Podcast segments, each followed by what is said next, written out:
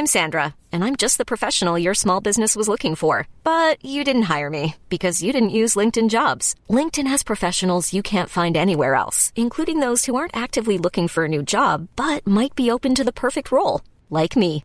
In a given month, over 70% of LinkedIn users don't visit other leading job sites. So if you're not looking on LinkedIn, you'll miss out on great candidates like Sandra. Start hiring professionals like a professional. Post your free job on linkedin.com/achieve today.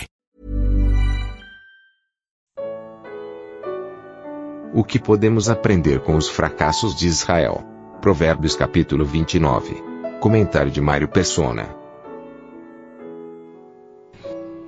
versículo 14 de Provérbios 29, o rei que julga os pobres conforme a verdade, firmará o seu trono para sempre.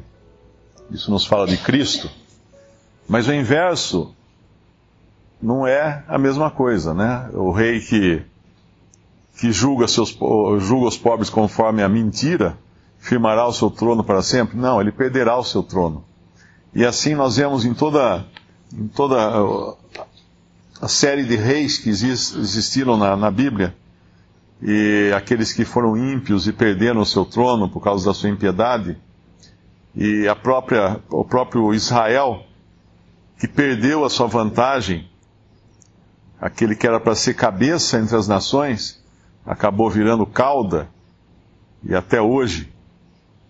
E a própria cristandade, o testemunho cristão na terra, que começou com, com tanta glória, com tanta, tanto poder que nós vemos lá em Atos, e está agora terminando de maneira vergonhosa. E qual é o juízo para a cristandade? Primeiro, Deus tira da terra aqueles que são seus, e permanece aqui então a, a, a prostituta, a meretriz, o testemunho, esse testemunho professo, chegar ao ponto de aquela que deveria ser noiva, ser chamada de meretriz de Babilônia, grande meretriz, que até espantou o apóstolo João, nós vemos em que, a que ponto chegou. Mas aqui o versículo 14 então diz que o rei que julga os pobres conforme a verdade firmará o seu trono para sempre. A vara e a repreensão dão sabedoria, mas o rapaz entregue a si mesmo envergonha sua mãe.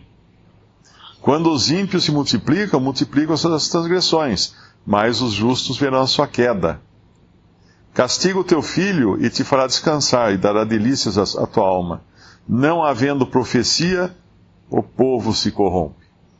E eu, quando li essas, esses versículos, eu lembrei de um caso muito muito claro na palavra de Deus que envolve os filhos, envolve a falta de repreensão, envolve a falta de, de profecia, a, a, a raridade da palavra de Deus, e é o que está em 1 Samuel capítulo 3, versículo 1.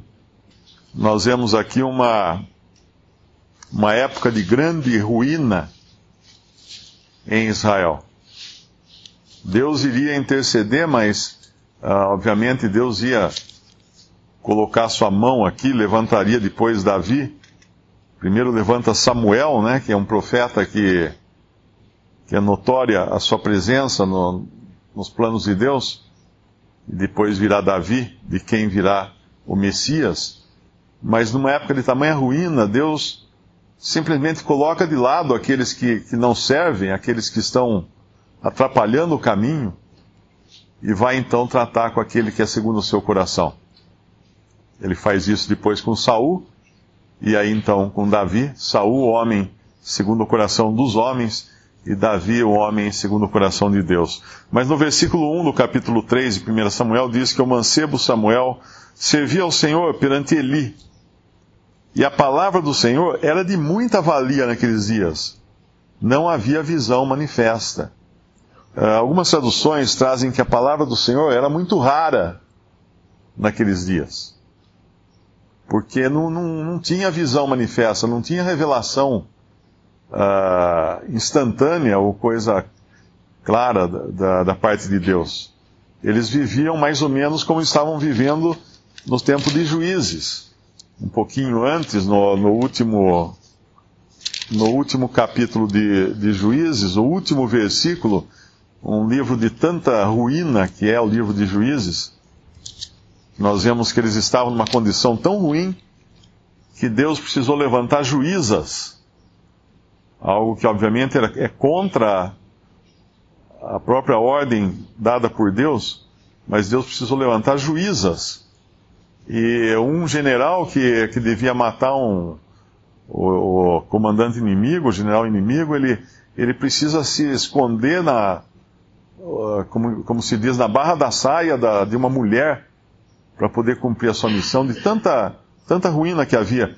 E no último versículo, do último capítulo de Juízes, diz assim: Juízes, uh, capítulo, o último capítulo, o versículo 25, capítulo 21. Naqueles dias não havia rei em Israel, porém cada um fazia o que parecia reto aos seus olhos. É assim é quando não há profecia, assim é quando não há o predomínio da palavra de Deus. Cada um vai fazer segundo os seus olhos. E era o que Eli estava fazendo aqui. Eli, que deveria cuidar das, das coisas da casa de Deus, ele na realidade tinha filhos que ele não disciplinava.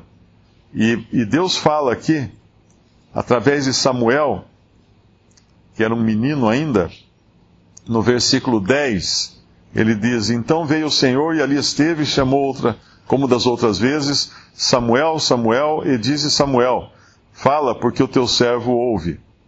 E disse o Senhor a Samuel: Eis aqui vou eu a fazer uma coisa em Israel, a qual todo que ouvir lhe tinirão ambas as orelhas. Naquele mesmo dia suscitarei contra Eli tudo quanto tenho falado contra a sua casa começá-lo-ei e acabá-lo-ei. Porque já eu lhe fiz saber que julgarei a sua casa para sempre, pela iniquidade que ele bem conhecia, porque fazendo-se os seus filhos execráveis, não os repreendeu. Portanto, jurei à casa de Eli que nunca jamais será espiada a iniquidade da casa de Eli com sacrifício, nem com oferta de manjares. E aí a história continua mostrando a queda de Eli, a, primeiro a morte dos seus filhos, né, que são, são mortos, que roubavam dos sacrifícios da, da que eram oferecidos ao Senhor, depois a arca que é roubada, e quando chega a notícia, no versículo 18 do capítulo 4, e sucedeu que, fazendo ele menção da arca de Deus, Eli caiu da cadeira para trás da banda da porta e quebrou-se-lhe o pescoço e morreu. Porquanto o homem era velho e pesado, e tinha ele julgado a Israel 40 anos. 40 na Bíblia é um tempo de teste perfeito, um tempo de prova, um tempo completo de prova. Oh, o Senhor ficou no deserto 40 dias sendo testado, sendo provado. Os judeus levaram 40 anos no deserto. Moisés, eu acho também fica 40 anos antes de poder julgar o povo de Israel, né? no deserto. Uh, e Eli, Deus tinha dado uma chance para ele de 40 anos. E o que ele fez com isso? Nada, absolutamente nada. Ele ouviu a, a voz de Deus, porque ainda que a palavra era rara naqueles dias, a palavra do Senhor era de muita valia naqueles dias, o Senhor fala aqui que ele tinha sido avisado. Muitas vezes ele tinha sido avisado. E o que ele fez? Nada. Então, como o irmão falou, nós, Deus, na sua paciência, avisa 40 anos. Só que nós não sabemos quanto tempo é esse 40 anos, né?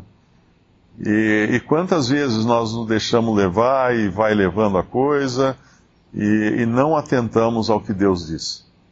E aí vem de repente, né? Ah, o homem, quando ah, repreendido muitas vezes, endurece a sua serviço, será quebrantado de repente, sem que haja cura. Não havia mais cura agora para Eli. não nunca mais tiraria a iniquidade da casa dele, da família dele. Ele morre em vergonha, ele morre, uh, os seus filhos morrem, ele morre e cai numa cadeira, não sei se é a mesma cadeira que ele tinha no templo, que era um lugar que não tinha mobília. Uh, eu não sei se é uma passagem que fala que tinha uma cadeira no templo, não sei se é só essa passagem, mas não deveria ter. E assim é Deus, ele, na sua paciência, ele vai lidando com o homem. E de repente a pessoa fala assim: Mas como? Assim de repente? Não, não foi de repente. Deus já vinha tratando.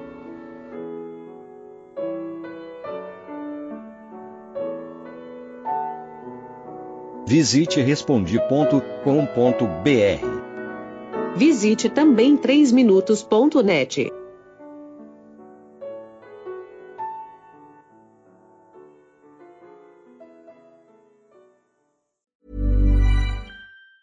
Ever catch yourself eating the same flavorless dinner three days in a row?